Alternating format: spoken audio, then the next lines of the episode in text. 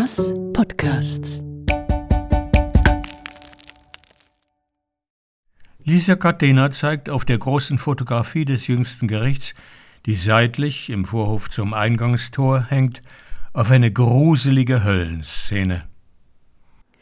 Der Sandstein der ist im Miozän entstanden. Miozän, das klingt irgendwie gefürchtig wie etwas Grosses mit Zähnen dran. Oder Miozän war auch tatsächlich gross, oder besser gesagt, lang.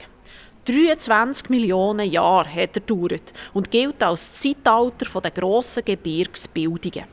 Zu dieser Zeit hat es auf der Welt, nebst Gesteinsbildungen und Verwerfungen, auch noch ziemlich viele komische Kreaturen gegeben.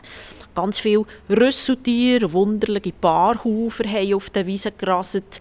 Tiere, die so alt sind, dass man sie nicht einmal mehr im Dauhölzli findet.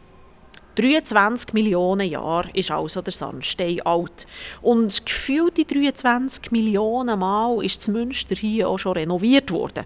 Weil der Sandstein, der bröckelt und zeigt, dass auch Sachen, die in Stein gemeißelt sind, nicht für ewig sind. Komische Kreaturen sehen wir hier im Eingangstor vom Münster, wo ich jetzt stehe. Das jüngste Gericht zeigt Dämonen und Monster, die aussehen, als wären sie auch im Myozän aus irgendeiner Hölle gekrochen. Dass das jüngste Gericht kein Zuckerschlecken ist, hat man den Bernerinnen und Bernern sehr eindrücklich klar gemacht. Nicht, dass die etwa auf Frivoli nicht gerade gottesfürchtige Gedanken wären gekommen. Etwa noch mit der Kutsche Jura wären gefahren und dort pilzeln und dann jeden Tag durch die Gassen tanzen wären. Die Lauben darauf und ab mit Lauten und Trommeln musiziert und dazu gesungen und umgemögt hätten, wie die Bären im Bärenpark in der Paarungszeit. Nein, nein. Man hätte diesen Bernerinnen und Bernern schon müssen zeigen, wo Gott hockt. Und was mit denen passiert, die sich nicht an das sittliche Leben halten. Wenn man genau schaut, sieht man da im jüngsten Gericht zwischen zwei Dämonen auf den Schultern der anderen armen Sünder, die mit einer Kette gefesselt sind, eine Gestalt. Von einem grünen Teufel wird er aufgespießt und er trägt ein blau-weißes Gewand. Für viele Berner war immer klar, dass es sich dabei nur um einen Zürcher handeln kann. Ja, wer sonst soll da in Hölle schmoren? Historisch ist das nicht gesichert, aber für uns hier macht es Sinn, dass schon der Herrgott mit diesen Zürcher besonders hart ins Gericht ist gegangen. Und so bröckelt der Sandstein hier ganz langsam vor sich her. Das prächtige Münster bröckelt, die armen Seelen bröckeln und auch der Zürcher. Mal schauen, was in 23 Millionen Jahren noch übrig ist.